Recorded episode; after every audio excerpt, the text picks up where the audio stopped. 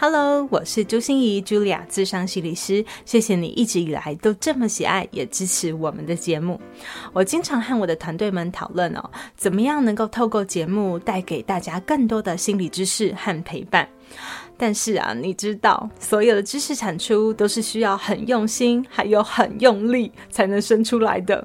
尤其是对我这么龟毛的人来说，经过八个多月的酝酿，这个心愿终于实现了。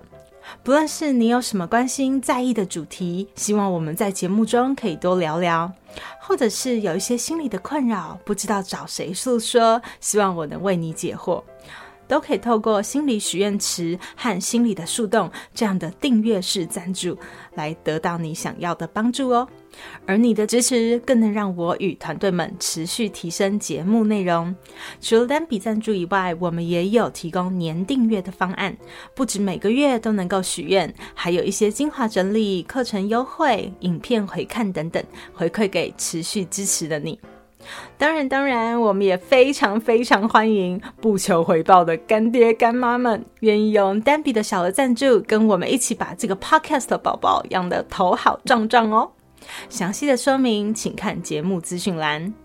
我们一直知道，赞助不能当饭吃，却能让我们更靠近彼此，也支持这个 podcast 能够走得更长更远。希望朱心怡说心里话，能够在未来的每一天，不断带给你满满的内心能量。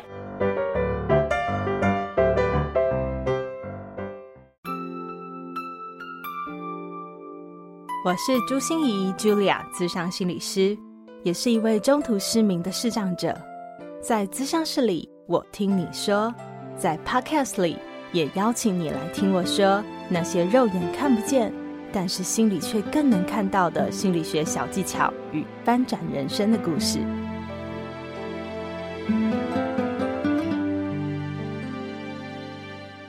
Hello，Hello，亲爱的朋友，你好吗？我是朱心仪，Julia，咨商心理师，欢迎收听朱心仪说心里话。这次的职人来谈心啊，我们邀请到了一位重量级来宾，诶，来跟我们一起过年。就是演艺事业横跨主持、模仿、唱歌、演戏，哇，一直都深受大家喜爱的姚代伟 Debbie 姐。为了这次访谈呢、我当然上天下地搜寻了好多 Debbie 姐的资料哦，发现不只是大家耳熟能详的那些头衔和光环呐、啊，Debbie 姐居然是我的同行耶！她是加拿大合格的咨商心理师耶。哦，真是想不到哦！我们常常说哦，走上心理智商这条路哦，自己永远是自己的第一个个案。就请 Debbie 姐来跟我们把自己拨开来，敞开她的心房哦，看看台上的她是这样反应快、活泼又爱搞笑，那台下的她到底是怎样呢？他常常也能把别人所写的戏都演得出神入化，演得非常好，甚至哦，不会台语的人还挑战台语连续剧，而且还获得了很不错的佳绩哦。而他自己内心戏又是怎么样的呢？所以聊完了这一集哦，我真的领悟到一件很大的事实：人生的最高峰常常也是最低潮的序幕，但是黑暗降临时，却也常常是人生重见光明的开始。就让 Debbie 姐暖暖的声音陪伴我们度过这个冷冷的冬天，而我也准备了 Debbie 姐与她的十七位朋友一起合著的《狂飙的十八铁人》要送给大家。对，没错。错，他就是狂飙的十八铁人之一。下一集啦，我们就会来好好聊聊他的铁人故事哈。那十八的狂飙铁人，每一本哦都有他的亲笔签名哦，非常珍贵呢。所以赶快先到我的粉丝专业朱心怡视障心理师来参加抽书活动喽。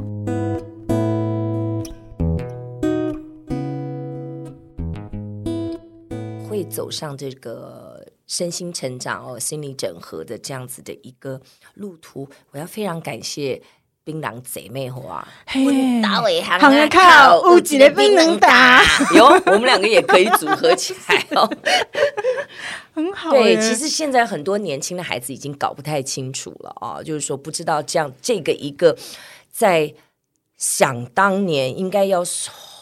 有没有三十年了哦？二十几年前、三十年前的综艺万花筒的这样子的一个家喻户晓的综艺节目当中，一个单元里面衍生出来的角色，嗯、能够改变我的生命。嗯，我其实是第五届金韵奖出身的歌手。我一开始是出唱片的，十八岁就出道了，对，而且是讲唱片，嗯、黑胶唱片，现在已经超流行的这样。然后呢，嗯，因为呃出了唱片之后，开始上各大综艺节目，然后因为反应很快，那时候自己非常用力、认真。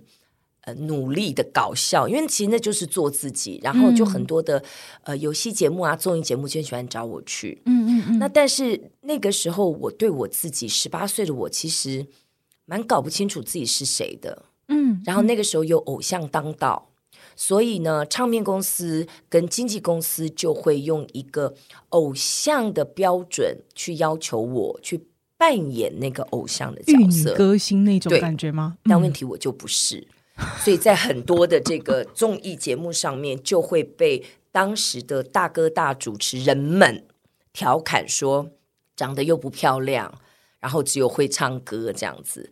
那长得不漂亮，在一票的玉女偶像歌手当当时其实最红的就是金瑞瑶啊、杨玲啊，像那样子的。然后我自己的定位也不清楚，就是公司把我包装成玉女歌手或者是实力派歌手，可是我出现就是搞笑，就是做自己，玩的很开心。想当然，唱片不会卖的好这样子。那经纪公司就觉得你既然这么会搞笑，那就当时小燕姐的。综艺万花筒里面有一个单元叫做“各说各话”，嗯，他就排了我去做短剧的演出，就没有想到就一炮而红。哇对，当时其实我恨死这个角色了，因为走在路上，就像刚刚 Julia 你讲的内在外在，走在路上，很多人看到说，很多人认识我是因为槟榔姐妹花，嗯，嗯会搞不清楚说。我是歌手，所以现在其实有人讲说好喜欢你的歌声的时候，其实我是充满感恩感激的。嗯、哇，其实有人知道，嗯，但是当时走在路上，很多人说，哎哎哎，你槟榔姐妹花耶，哎，然后都用台用国语，嘿，要用台湾 台台，对对对对对，用哎啊，你槟榔姐妹花 哎，哎啊，本人怎么那么不搞笑？哎，来搞笑一下嘛。嗯就人设就已经变成那样了。对，那当时我非常非常的不喜欢，然后呢，内心的挣扎就会是说，我不是，我不只是槟榔姐妹花，嗯，我是爱唱歌的姚黛玮，你们为什么看不到我？嗯，那源自于我的原生家庭，我在家里排行是老三，上面是两个姐姐，下面是一个弟弟，嗯、想当然我更是那个没有被看见、忽略的孩子。所以这也种下了为什么我后来会做艺人。所以我从小就是张牙舞爪，要吸引注意力，因为我最深层的恐惧是没有人看见我会活不下去。对，你的生存需要靠你很努力的争取。对对，所以呢，我做了艺人之后，然后我是个爱唱歌，但是很多人会看不见我认为真正的我，我想要做的自己，但我又是个听话的孩子，配合才能够生存，所以。在那样子的一个挣扎之下，我会非常非常讨厌槟榔姐妹花。嗯，那也是因为在那个时候，我的外在功成名就，我的内在非常的空虚、抗拒，所以在那个内外不一致的状态之下，我要非常感谢我生命当中的贵人，也是我现在在身心整合带很多的课程、读书会的好伙伴。陶小青，陶姐，嗯、啊，民歌之母，是他就一路的带着我们。其实他那个时候有帮艺人做很多的身心成长课。嗯，其实当时一起上课的还有哈林、庾澄庆啊，殷正阳啊，然后还有徐景纯。其实我们一群人，对，嗯、也是因为这样，后来才有中华音乐人交流协会的产生。那因为开始上了那个课，我就哇，原来可以这样子去发现自己。然后也因为这样，我就开始一路就踏上这个身心整合的课程。在这个成长课里面发生了什么？我记得第一次是五天的课，加拿大的老师就是加拿大海文学院 Haven Institute，呃，来到台湾开课。五天的课，第一天的课，我就双手插，就是插在胸前，就看着大家说：“哈，要这样子掏心掏肺哦，要这样自我介绍，我觉得太可怕了。”怎么可能？然后老师问到什么开放式的问句，我第一个反应就是一片空白。嗯，因为我太习惯别人告诉我该怎么做，别人告诉我该怎么说，我就是一片空白，永远都是不知道。老师问说：“你的感觉是什么？”啊？什么是感觉？没有。然后有人要我真正讲出内心，不可能。然后第一天、第二天，借由老师的带领跟一些体验式的一些练习，我就看到很多人流下了眼泪，真情的流露，把压抑很久的情绪释放出来的时候，我更紧张了。我想说，怎么可能？哎呦，不要叫到我，我不要，我不要，就一直在往后退的。就没想到一个团体的互动的动力，互相渲染之下，每一个人真的就像一朵花一样，渐渐的展开。到了第三天就换我，我好辛苦，我好累，我不要做这样的自己，就开始了。嗯，在那个过程当中，我真的学到很多。我知道原来可以有这样的一个地方是这么安全的，可以让我去探索，然后也在这个地方让我知道我不孤单。原来每一个人都有自己的压抑的情绪，嗯嗯、有自己的内在，然后在这里可以这么安全的释放出来，然后有一个团体，有导师，有带领的人可以接住你，那种感觉好棒。可是 David 姐，你这样讲哦，我都会在想说，呃，全部都是艺人吗？对，全部是艺人。可是这样子不是很？你你知道我像我们心理师带团体哈，大家最好成员不要互相认识，嗯，对不对？对，因为不要互相认识，你就不会怕别人怎么看你，你就可以敢说一些话。所以花了我三天才能够 把自己揭露。开放，嗯，把自己打开，这个是一个什么感觉？就是你还是会担心别人怎么看你吧，或你都是同同行哎。这个就是我在加拿大学到的呃，智商技巧也好，陪伴的技巧，助人的技巧，就是核对，嗯，说出来，嗯嗯。那导师我们带领课程的时候，我们会鼓励学员说出来。如果你真的担心别人怎么看你的时候。导师就会直接问大家，像我自己带课程，现在我说，那你现在感觉怎么样？他说我很害怕，如果我我我今天做了这个动作，或者我真的释放出来，别人会怎么看我？也许学员不敢开口，我就会直接问说，那我没办法来问一问大家，你愿意听听看大家对你的看法吗？嗯，那我也鼓励大家带着一个勇气，通常学员都会愿意。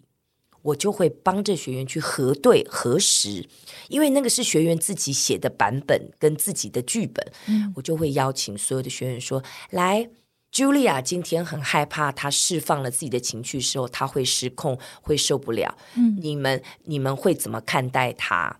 你们现在对 Julia 的感觉怎么样？嗯，通常的那样的回馈，通通都是我好心疼，我希望 Julia 可以好好的释放。”嗯，那有些人确实也会说，我其实也很害怕失控。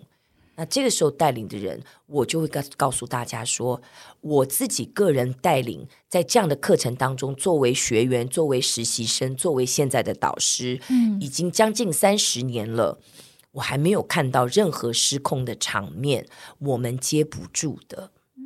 通常在这样的一个氛围下，就是一开始的课程，我就要建立一个安全的氛围。对，那是一个安全网的感觉。对，就是会被接住。对，就是我我我常常讲，去来上课或者是来参加一个团体，就像是一个实验室。那实验室绝对有自己的安全的 SOP。那但是实验。你就是要试试看嘛，我就鼓励他，你尽量试啊啊！你试完了，been there, done that，我做过了之后，如果对我来讲哦还是不行的话，我还是可以选择回到自己原来的模式啦。嗯，我就会告诉我所有来参加课程的学员，然后或者是来跟我做心理会谈、跟我聊聊的人，我都会说，你永远有选择，嗯，没有能不能。没有不得不，只有你要不要。嗯，那呃，英文有一句叫 “take a leap”，就是纵身一跃，你就跳出去吧。嗯，我们会接住你。真的，这真的是一句金句。没有能不能，也没有不得不，不得不，对，就只有你要不要？大部分的人的人生，终其一生或者很多时刻，就会卡在这个。我必须要做，我应该要做，嗯、我不得不做，可是我不想做，对的这样纠缠当中，对，没错。所以为什么我也非常喜欢，应该是圣严法师讲的“欢喜做，甘愿受”，就是也是像萨提尔那个讲的自我他人情境里面，嗯、你能不能内外一致？没错的去做你想要做的事情，去说你想要说的话，就算是不一致。他也有不一致的一致，这个是家族治疗大师呃，Gomori 老太太啊、哦、跟我说的。我有一次在他的课程当中做个案，Gomori 我就说，我实在很不喜欢回家看我妈妈，探望我妈妈，嗯、因为每次回去就有好多的爱恨情仇。我妈妈现在已经不在了，但是跟我的原生家庭，嗯。我跟我的母亲有非常多的爱恨情仇纠结，这样子，因然后我期望被我爸爸看见，我期望被我爸爸肯定，我也期待我的妈妈是我想要的样子，但是她就从来不是。是，所以我记得那一次做个案的时候，就会觉得说我每次都要回去。我记得是在做一个家族的那个治疗的时候的一个个案，我里面就有讲说我很不想要回去，但是好像。Obligated 义务上，我必须要回去让他看。他说：“如果你必须要回去，你知道你自己不想回去的，你还是可以在这个不一致当中找到属于你自己的一致啊。你可不可以去扮演那个女儿？你就很清楚的知道你在扮演。嗯，就发现，嗯，哇哦！我当时是不懂的，我大概花了十几年之后，我才懂这个所谓的不一致的一致。真的。”我心里才知道说，原来我不喜欢做这个事情，但是如果我选择了去做，我就是去演出、演演这个角色，然后看我自己在这个里面这整出戏，嗯、看别人在演的时候，你就会觉得哇哦，好有趣，好好玩，嗯、我就可以很自在的在这个我。曾经很不喜欢的环境当中，嗯嗯嗯，所以你不一不一定要真心喜欢，真心渴望。对，很多人就会自然而然会想说，只要我应该要做的，就是、嗯、就多了一份不情愿。没错，你还是可以带着这个不情愿去做你应该要做的事情。我不得不上班，嗯、因为就是为了几个臭钱。嗯、我不上班的话，我会没有那个薪水。那我就去上班，就扮演这个角色。对，这也让我想到刚才 Debbie 姐在讲到，哎，那个从小梦想当歌手，对不对？然后很努力的唱歌，嗯、可是就不是个玉女歌手的样子，被那个搞笑艺人给定型了。对，可是我就很努力去扮演那个角色。没错，你又很，你是配合吗？还是你的浑然天成就其实就真的不是一个玉女型的？你就真的那么喜欢玩？其实我也是到很后面，到三十几岁、四十几岁，哦，我很想讲脏话，我还真他妈的爱上了槟榔姐妹花，我真心的拥抱。为什么京剧又来了？黛比很喜欢讲京剧。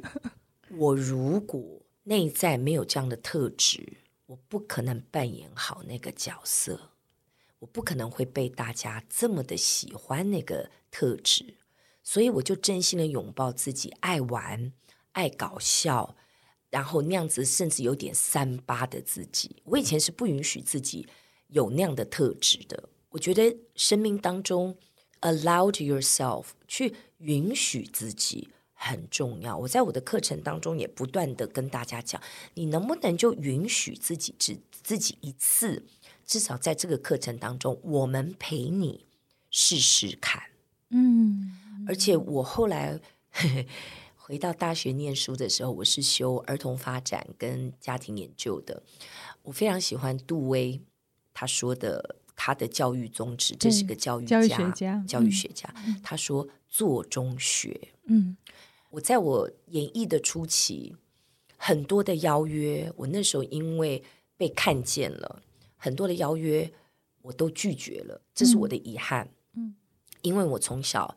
家里告诉我说：“你没有准备好，不要出手。”嗯嗯，所以很多的邀约，甚至当时王伟忠，然后小燕姐要给我很多的机会，我都第一个直觉是我不会，我不要。因为我没有准备好，嗯，我因为这样错失了很多很多人生大好的机会。但是现在我不会后悔，也是因为那样子的拒绝，让我可以走到今天这样子的一个位置。嗯，我就会觉得说，每个人的成长当中都有不容易，都有高潮低潮，但也是这些不容易跟低潮，让每个人今天可以在这个位置上。他可以，很多人会把那样的低潮或者是不容易或拒绝当做是一个挫败，嗯嗯，当做是一个污点，然后一辈子把自己放在受害者的那个角色位置上，都是因为那样，所以害我今天这样。可是我现在比较会去转念，嗯，我要感恩那一些不容易，跟感恩那些拒绝，甚至被拒绝或者是挫败，嗯，因为他们。我把它变成我的养分，才会让我的生命有更强韧的毅力。那是我的 resilient 的所在，培养的所在，那是我的养分。对，这个 resilient 最重要的就是成长型思维。你怎么把你的每一次挫败和失败，或者是这些低潮的经验，都认为是自己的养分，让自己变得更像自己想要的样子？我最深刻的一个印象，其实这是从我四十岁才开始的。因为我以前是一个从小到大就我搞不清楚自己干嘛，所以我第一个直觉反应都是我不要。嗯，然后我看什么事情都看坏不看好。因为我是一个超完美主义者，所以什么事情都一定有更好、再好的空间。我以前上台表演，下台第一件事情就是问经纪人说：“哎，我刚刚表演的怎么样？”然后表演说，然后经纪人说：“还好啊。”哎，可是我好像有一个音没有唱好，哎。然后呢，那通常玉女时代、偶像歌手时代，经纪人说：“哎，你刚刚那个表演应该还可以怎样怎样怎样。”他就养成了我一个封闭性的一个思维，嗯，就会说：“哦，我一定要再更好，嗯，一定要怎么样才会怎么样。”对，嗯。然后我到四十岁的那年，我给我自己许下的一个主题字，我现在每年大概都有一次一个主题字，就是 “Bringing On”，放马过来。有一部电影叫《Mr. Yes》，嗯，好像是金凯利演的。他那个电影说的就是金凯利，就是被上帝还是一个神仙天使，就是说他什么事情，因为他是一个心口不一的人，他是个律师，他就一直在说谎。然后呢，他就变成是说，他要对所有的事情都说好。嗯，所以我就许下心愿，我四十岁那一年，我就对所有的一切事情都说好。嗯，我强迫自己。人家跟我讲说，哎，那个我们有一个公益活动，然后呢，可能只有三千块，你要不要来？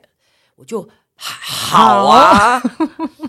然后呢，或者是说，嗯、呃，人家一跟我讲说，哎，我跟你讲哦，我今天心情好差哦，我要跟人家讲说很好啊，然后再去想接下来该怎么说。嗯，那一整年对我来讲的思维改变好大。还有一种自我催眠跟自我训练，所以现在很多人跟我讲说：“哎，我碰到了一件卡关的事情。”我就说：“很好啊，恭喜你啊！恭喜，人生遇到瓶颈是一件好事。对”对，你刚好就可以停下来看看怎么了。嗯，我就发觉那一年，特别真的是四十岁那一年，对我来讲影响好大哦。我就从一个试试看坏，然后呢，什么事情都负面思考的人，开始去转念。我前面的强迫到后面的内化，变成一个自然而然，就是说，哇哦，那你觉得这件事情可以带给你什么学习跟成长？对，可是我想说，呃，的确就是感觉好像最重要的就是自己愿意转。那如果当你一直被困在不管是冒牌者，哦，觉得自己永远不够好，好，所以准备都是不足的，或者是你被困在受害者的位置。或者是你被困在一个呃，你有偶包，好，你必须要硬盯出某一些形象，你不允许自己有某一些特质的展现或被看到。但其实被看到是一件非常好的事，又是你很渴望的。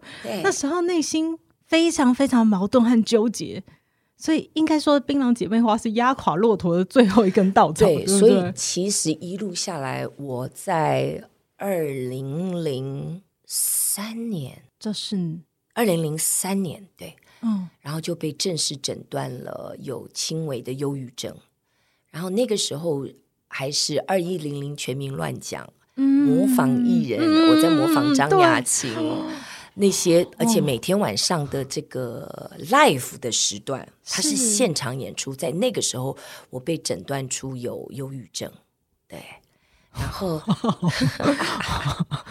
对，后来我自己回头去看我的状况，我我是其实是 dysthymia 的中文是应该是慢性的忧郁。其实我大概从青少年时期，嗯、我的忧郁水平，我的心情就一直是在水平以下。那到二零零三年才正式的一个爆发出来，这样子。对。然后我大概也吃药，有用药，有用情绪调试的药物，大概用了三年。所以我现在也在带这种脱离忧郁症的这样子的一个课程，这样子。因为自己，嗯、其实我今天在这里所说的一切，我现在带的课程，我都是用。我都是 用过、吃过、擦过，就是我都是用我的生命经验分享。因为我在加拿大 Haven Institute 所受的培训，嗯，我们的一个宗旨就是所有的带领者 leaders，就是导师，一定要 walk the talk，嗯，要 embody，嗯，就是你要体现，你要实现海文理念所有教的理念跟基本的工具。我一定要在生活当中不断的使用、练习、累积，嗯、然后内化成为我的内在一切，我才能整个人不仅仅只是站在那边教学生、带领大家，我的整个人就是就活出那个样子，就是活出那个样子。没错，对。所以让故事继续往下推进吧。当我们呃。到了这个艺人的成长班，哈，有一个很大的心灵的洗涤和转化以后，您就开始真的要走上这条路，就决定要去加拿大求学吗？还是它是一个什么样的过程？我后来就参加第一次参加完那个课程之后，我就觉得哇哦，原来有一个地方我可以这么安全的。学习做自己，我其实不喜欢讲做自己，学习怎么活出自己想要的样子，这个是比较我喜欢用的词，因为我觉得不用做自己，做自己好像有一点，对对对对对，哦，好像是要我要再努力去做，我只要活出自己想要的样子，所以我那个时候就是固定一年让自己有一段时间，五天也好。啊、呃，大概是三天或者是五天的时间，在我那个时候很忙碌的演艺生涯当中，我一定要让自己来上课。那也从全部都是艺人的一个课程当中开始，也去接触陌生人，嗯，啊、呃，完全陌生的陌生人，呃，一般学员这样子。那到那个地方更挑战。因为那个偶包哈，你也需要来上课哦，哈啊，你这么成功了，你也要来上课。面对那个外界，所以也是在这里面这样累积。然后大概每年一次，一直到当时的吕旭立基金会，他现在也还在。我要非常感谢吕旭立基金会，嗯，他们有安排每年。至少一次飞到加拿大的海文学院，有一个两个礼拜十四天的课程。因为在加拿大海文学院有提供这个第一阶、第二阶的阶段，其实英文课程是二十八天，一整个月住在那个地方。嗯，第一阶是发现自己，第二阶是跟他人建立关系，第三阶的新视野 （New Horizon） 就是开始去学习。西方心理学跟中医的哲学跟气的能量的这个古典中医的课程，然后那个时候我需要离开十四天，但我当时又有槟榔姐妹花，呃，各说各话的单元，我还主持一个老歌节目劲歌金曲主持，呃，五十年，哦、我还在台北之音，每天下午一个带状两点到四点的台北 Cappuccino。我怎么可能离开？是，但是对我来，我觉我觉得那个 calling，觉得时间到了。我最记得我那个时候胆战心惊的好学生要去跟人家请假，跟我当时老哥的这个节目去告假说，说我可能在七月的时候，我必须要请假半个月。我记得我们制作人就想说：“好啊，你去啊，反正我们就换人就好了嘛。” 我的天哪！甚至台北 Cappuccino 也，我说那我可不可以预录这样子？然后后来也都成功了。我记得我到了加拿大，去上课的前面的一个礼拜，我答应我的电台节目，就是我每天会在下午两点的时候，下午两点是加拿大的半夜的十二点或一点，我要跟台北连线。刚开始就前三天，我就打电话给制作单位，然后打电话给我的电台，然后就问说有没有事，有没有事。第一天。呃，台北的执行制作说很好啊，我们进行的很不错。然后第二天再连线啊，我现在人在加拿大，什么什么。第二天 OK 吗？很好啊。最大在那个时候的一个学习是我发现世界少了我，它一样在转动。嗯，我就发觉我好像没有那么的重要。我大概到了第四天之后，我就没有打电话回台北。我说好吧，那你们你们自己弄，反正我回来的时候再回来。所以这也是一个很大的一个经验。然后那两个礼拜的成长，对我说来非常非常的丰收，然后也很震撼。我才发现说，我自己对于很多事情的看法，原来它可以有一个不一样的角度，跟不一样的经验。回来之后呢，我就发心说，我才知道说，哦，那个那个学校，你去参加了这个课程之后，你就可以申请要拿呃 diploma 拿学历。拿证书，然后他的学历证书是一辈子的，嗯嗯，你不必在有限的期间完成，它是一个 lifelong，是一一生的学习跟成长，嗯。然后我回来的时候，我就很正式的去找了陶小青，嗯，还有当时的另外一位也是心理师的好朋友，他也是一当时我们一起都有在上课的另外一位啊、呃、长辈。我还记得，就很严肃的在台北之音的对面找了一个餐厅吃饭，坐下来，我就很正式的跟他们讲说，我想要考心理师，嗯，因为当时他也是心理师，另外一位长辈他有心理咨商的背景，嗯，我说我想要走这一行，那个时候大概是三十年前吧，就他们被他们劝退，是哦，他们劝退你的原因是，嗯，那位心理师，嗯、呃，他告诉我说这条路很难走。那我其实现在看一看，我必须要说，我认为当时他并不相信我，他其实对我没有了解那么的深，而且呢，他对我应该有一些既定的印象的呃刻板印象，所以他不认为我可以完成这个动作。那嗯，桃姐当时也并没有阻止我，她只是说会很辛苦。然后我当时是非常绝对，就是说我就一人不做了。我就直接要去学校念书，什么什么什么的。嗯，但是当时就种下了种子。那你知道我是好学生，被他们劝退，我就知道好，那我大概不适合。嗯，但是我还是持续的，就每年去加拿大上课，台湾持续的上课，就这样慢慢的累积。所以我是花了二十六年。对呀、啊，我真的觉得这，除非你真的是那么追求完美强迫症，你才有办法一直坚持、欸。哎，我跟你讲，更强迫的是其他几位。嗯，因为都是好朋友啊，这李文媛小姐，她的强迫症就是我们当时都是一起开始的啊。那她就是在短时间之内，她就让自己拿到了这个证书。对，但是我也非常的佩服她。但是我的环境因素，我的财务呃状况也不允许我当时这么做。对，所以就二十六年拿到了这个资商心理的学位，这样子。然后，嗯，我在加拿大是可以执业的。嗯，对，很很很开心。所以，当你走上这条路，你看到了好多不同的风景，你看到了一些呃，原来自己可以这么的思考，这么的去想象一些事情。然后，你也听到很多人的故事，对不对？对对嗯，所以呃，在走上这条路以后的你，呃，又怎么看待自己，或者是你会怎么想自己？其实一开始也是非常的上心下心，就是很忐忑，你根本不知道自己该怎么做。那我非常的感激在加拿大 Haven 啊海文学院的的这个培训。嗯，我在那个地方做实习生，然后到资深实习的时候，他的培训方法是，咨商师你自己本身一定要先把自己扒一层皮。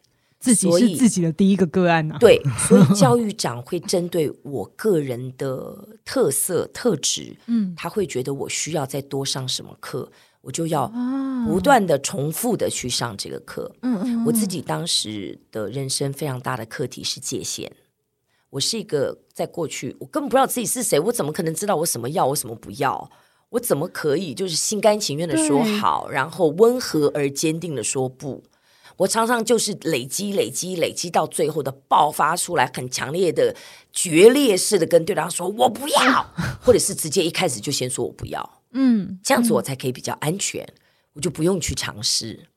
所以，嗯、呃，在实习的过程当中，真的一层皮又一层皮的扒起来，然后好像剥洋葱的真正看见我是谁。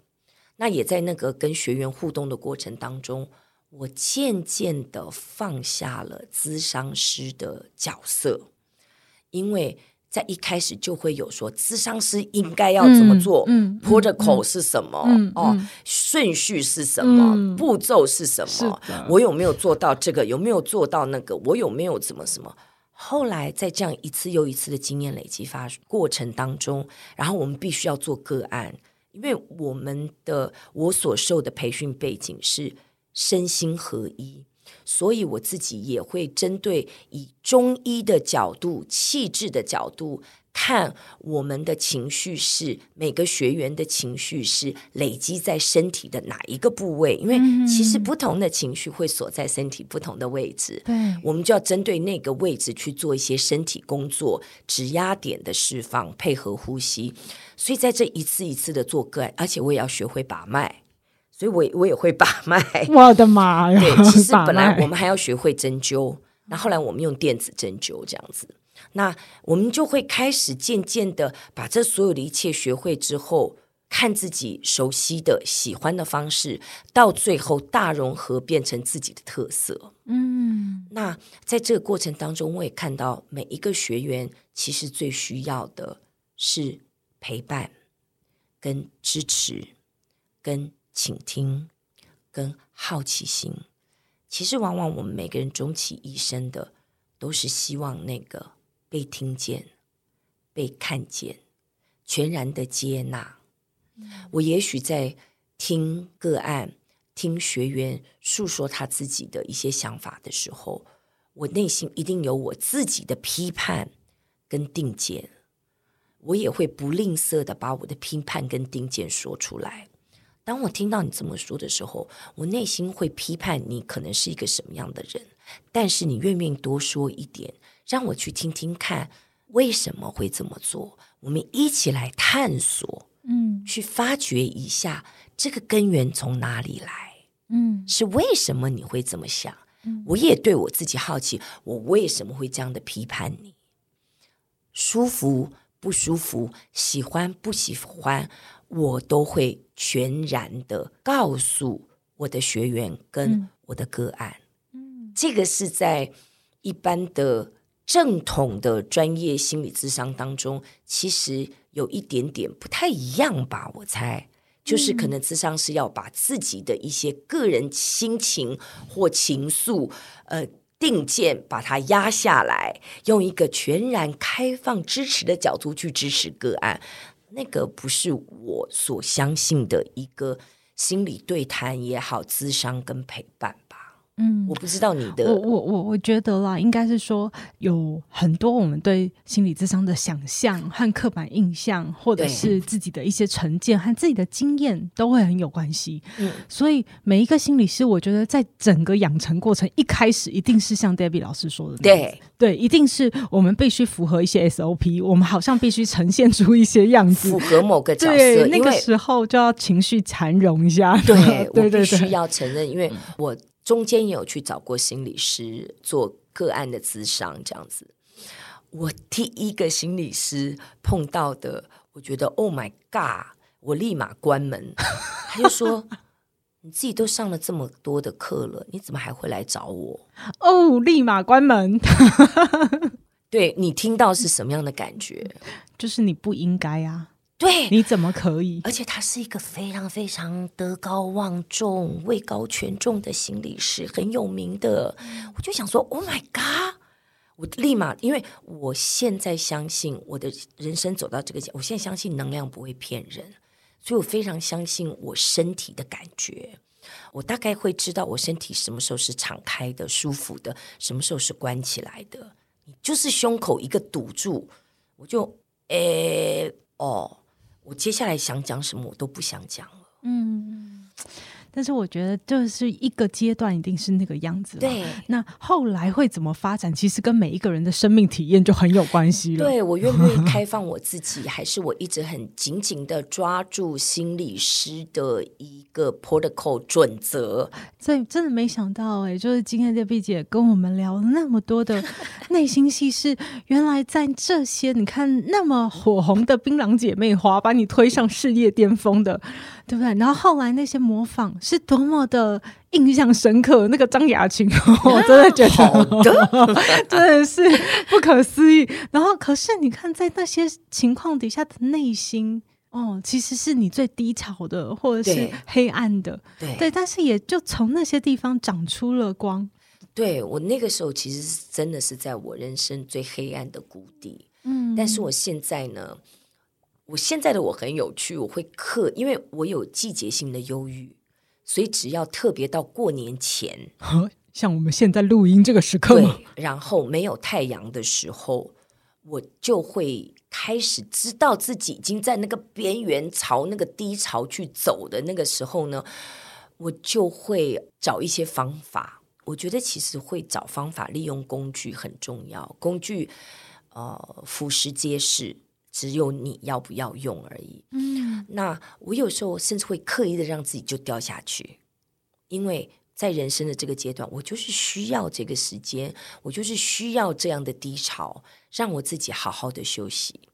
我其实，在忧郁症的课程叫远离忧郁的课程里面，我都会有有一个练习跟学生做，就是说，忧郁的状态可以让我你自己去造句。啊，语句完成。对，嗯，忧郁的状态可以，让我休息。对，不负责任，嗯，摆烂，摆烂，对，懒惰，懒惰，有借口，控制他人，可以不要跟别人社交。对，这个通常都是呃很多的学员他们自己写出来，他们自己写出来，他们自己都觉得很惊讶。啊！原来我是需要这个阶段，嗯，可以让我好好休息。可以让我好好的去看看我怎么了，嗯，但是要学会的是要有工具让自己走出来。我那时候忧郁症的时候，我觉得我学到最大的一个工具，也最帮助我的就是运动。为什么会后来竟然可以走上铁人三项？这个也是另外一个故事。是啊，是啊，真的，下一集我们就来好好聊一下这件事。运动跟晒太阳，还有真的找资源求助。嗯，我通常。只要能够跟一个很好的朋友，各位强烈建议你们生命当中一定至少要有三个，可以为你挪出一点时间听你说说话，他不会批判你，他不会给你任何的 advice，就是那种强烈的那种建议。不是强烈建议，就是那种忠告，你一定要这样，嗯嗯、啊，你不要这样想了，很主观的那些、那些想法的朋友。嗯嗯、好啊，我觉得真的是跟 Debbie 姐聊哈，我们可以聊个三天三夜没完，因为有太多事情可以去挖掘了。我最后只想请问 Debbie 姐一个问题，是就是呃，我我觉得走上心理师的路，一开始你是为了疗愈自己。但是我想，现在你也是在疗愈别人，对不对？嗯、所以，如果我们想要，比如说找你呃个别咨询啊，或者是有什么样的工作坊可以参加，我们要怎么去了解这些更多的资讯？我的人生走到现在，其实已经五十七岁了，从事身心整合也其实已经将近十几二十年了啊，就一路做中学，在三十几年前开始。我一直老实讲，我必须要承认，我没有，我认为我自己没准备好，所以呢，我一直都是有缘人上门，哦，有有这样的意愿，然后呢，因为我随时都会看我在脸书上跟人家互动，我就说想要聊一下吗？想要聊一下，我在哦，因为我觉得我提出了邀请，但是我要尊重对方的意愿，那我要谢谢 Julia 啊，愿意让我有这个空间可以把这个讯息提出去。我觉得你可以在脸书专业，或者是在呃粉丝专业，因为粉丝专业就是姚代伟这样子，然后上面就可以跟我留 message，我们就可以来约。我其实真正开始接个案，就是就是开始愿意以收费的方式，也不过是从二零二二年开始，然后到了二零二二年底，我真的有一个非常强烈的感知，我很少对自己这么说，我现在也愿意跟大家说，我准备好了。嗯，对我，我自己觉得这是一个好大的心理，我都想流眼泪。对，我真的很大的心理转折。嗯、我自己其实现在讲情绪很激动，我很少会为我跟我自己说我准备好了，总觉得是不是还差一点东西，还差一点点，所以我很乐意。跟大家分享。那课程的话，明年我确已经确定的是，我会跟好好说话协会，就是赖佩霞、嗯、啊，好好说话学会会合作两个课程，一个是在七月的潜力苏醒的课程，那可以上他的网页去搜寻。嗯、然后另外一个是在九月的，我对于情绪很有兴趣，我想要。呃，跟另外一位海文的导师李文书，我们会合带一个愤怒、安全与界限的工作坊。很多人不会好好生气，我们想要教大家如何健康的释放你愤怒的能量，而不是像火山爆发一样的爆出来，不但伤别人，也伤自己。所以确定的是七月跟九月。然后我跟陶晓清一直持续的有在带读书会，还有呃一个月一次的礼拜三下午的一个个案探索工作坊。如果嗯、那个收费就非常的便宜，这样子也是希望说嗯、能够透过彼此互相映照支持。然后也让我有机会持续练枪练剑的一个一个场地，一个氛围，我们共同成长。这个也可以到我的脸书粉丝专业啊，然后跟我讯息。我们目前在二零二三，目前还有四个名额，呵呵，因为、嗯、因为其实我们在二零二二年已经做了一年，我们是半年一期，然后六次。你如果有什么样的卡关的、过不去的，有一些议题想要处理一下的话，欢迎你可以来找我跟陶小青，我们很乐意的帮你的忙。哇，好谢谢 David 姐，我会把谢谢 Julia，我会把这样的信息都放在我的那个资讯栏里面，大家都可以去点阅。因为过去二零二二哦，我都是。有缘者愿愿者上钩，然后也都是别人邀约。因为明年我们还会帮教师研习中心办两次的课程，应该是三次，上半年一次，下半年一次。因为我们觉得老师非常需要舒压，老师也是一个助人者的角色，没错。怎么样，老师？因为我在访问癌友的过程当中，乳癌非常高比例是老师跟护理师。嗯，对，好啊，我真的觉得很非常开心。Debbie 老师居然说我准备好了，大家放马过来吧。好，我们就下集请大家继续锁定哦，我们一定要聊更深入的话题，然后聊聊 Debbie 老师为什么会说中年以后我才成为了我真正最爱的那个我自己。好，好，谢谢，谢谢 Debbie 姐，谢谢拜拜。拜心念转个弯，生命无限宽。如果你喜欢我的节目，邀请你可以继续追踪，并且给我五星评价和留言互动。如果你也感受到我们团队的用心，可以使用自由赞助的功能，给予我们实质的鼓励哦。咨商需求、合作邀约，或想要了解更多心理学的知识与故事，节目说明栏中都有我更多完整的资讯哦。